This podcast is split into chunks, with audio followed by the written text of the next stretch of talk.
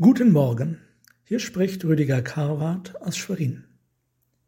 Im achten Kapitel seines Briefes an die Römer stellt der Apostel Paulus eine Frage. Sie lautet, ist Gott für uns, wer kann gegen uns sein? Um diese Frage zu beantworten, schauen wir uns ihren ersten Teil an. Ist Gott für uns? Viele Menschen werden sich diese Frage gar nicht stellen können. Sie haben sie nämlich auf zwei Wörter reduziert. Ist Gott?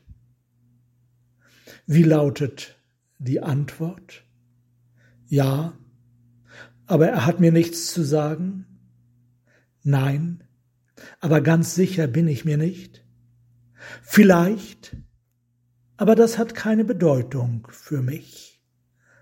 So haben die meisten Menschen Gott aus ihrem Bewusstsein gestrichen. Sie fragen nicht nach ihm. Sie rechnen nicht mit seinem Wirken in ihrem Leben und in unserer Zeit. So haben sie ihr Anrecht auf die Ewigkeit Gottes aufgegeben. Manch einem ist nicht wohl dabei. Er tritt selbstbewusst und trotzig auf und doch schaut er bisweilen scheu um sich und betritt eine Kirche, vielleicht im Urlaub, da, wo ihn keiner kennt, oder zu Weihnachten, wenn alle um ein wenig festliche Stimmung bemüht sind. Und dann ist Gott für ihn doch nur der gute alte Mann, der nachsichtig von einer Wolke herabblickt, was die Kinder da unten so treiben, der für alles sorgen soll und für alles verantwortlich gemacht wird, aber der sich doch sonst bitteschön nicht in sein Leben einmischen soll. Von so einem selbsterdachten Gott kann man sich leicht trennen. Doch wir reden hier von dem lebendigen Gott, dem Herrn des Himmels und der Erde. Ist Gott für uns? Kann denn Gott auch nicht für uns? Kann Gott auch gegen uns sein?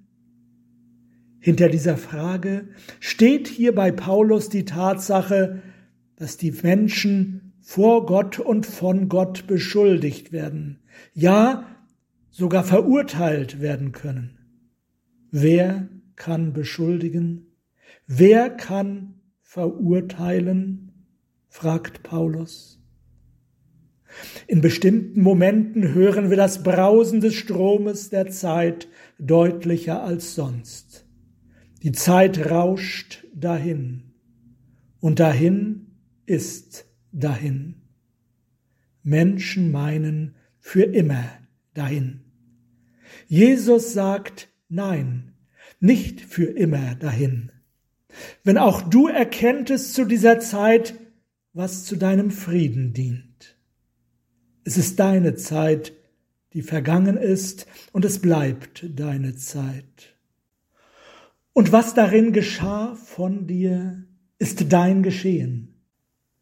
Es sind deine Gedanken, Worte und Werke, dein Handeln und Unterlassen, und dafür bist du Rechenschaft schuldig.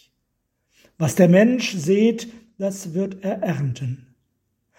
Dieses Wort weist nicht auf den Kreislauf aller Dinge, sondern auf ein Ziel hin, auf die eine Stunde, wenn wir vor dem erhöhten Christus stehen werden, damit jeder seinen Lohn empfange für das, was er getan hat bei Lebzeiten, sei es gut oder böse. Da wird sich zeigen, dass nichts vergangen ist. Da kommt die große Auferstehung der Toten. Im Hebräerbrief lesen wir, es ist dem Menschen bestimmt, einmal zu sterben und danach das Gericht. Deshalb richtet sich die Frage, ob Gott auch gegen uns sein kann, direkt an uns. Wir wissen, und Gott weiß es ebenso, dass wir im Gericht vor ihm nicht bestehen können. Weil Gott es weiß, hat er etwas dagegen getan. Er hat seinen eigenen Sohn nicht verschont, sondern ihn für uns alle dahingegeben. Für jeden von uns. Amen.